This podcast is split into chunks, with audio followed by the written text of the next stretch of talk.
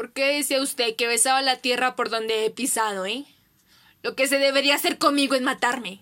Estoy tan cansada. Qué bueno sería descansar. Descansar.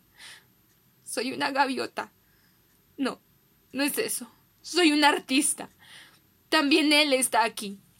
No es nada. Sí, él no tenía fe en el teatro. Se reía de mis sueños. Yo también poco a poco dejé de creer en él y mi ánimo fue decayendo. A esto se unía la inquietud amorosa, los celos, un eterno temor por el pequeño. Me volví mezquina, nula. No daba un sentido a mis papeles, no sabía qué hacer con mis manos ni tenerme en escena. Tampoco era dueña de mi voz. Usted no sabe lo que es tener conciencia de que se ejecuta un papel terriblemente mal. Soy una gaviota. No, no es eso. Un día, ¿lo recuerda?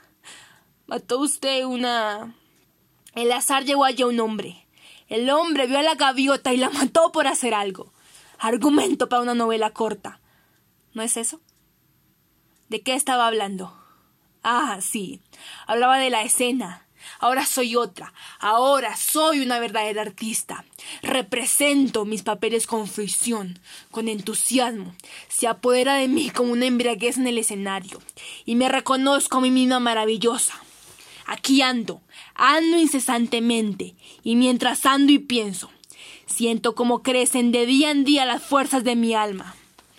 Ahora, Costia, sé y comprendo que nuestras profesiones tanto escribiendo como representando. Lo principal no es la gloria, ni el brillo, ni la realización de los sueños. Lo principal es saber sufrir.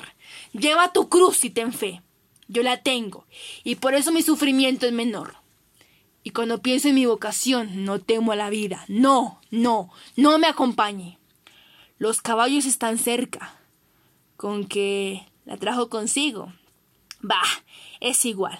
Cuando vea a Trigorín, no le diga nada. Le quiero, le quiero incluso más locamente que antes. Argumento para una novela corta. Le quiero, le quiero apasionadamente, hasta la desesperación. Qué bueno era todo antes, Costia. ¿Lo recuerda? Qué vida tan clara, tan cálida, tan alegre, tan pura. Qué sentimientos, semejantes a los de las flores más tiernas y delicadas. ¿Se acuerda? Gentes, leones, águilas y codornices, ciervos astados, gansos, arañas, peces silenciosos que poblabais el agua, estrellas del mar y demás seres que el ojo humano no alcanza a ver. Vidas todas, vidas todas, vidas todas. En suma, que girasteis sobre vuestro triste círculo y os apagasteis.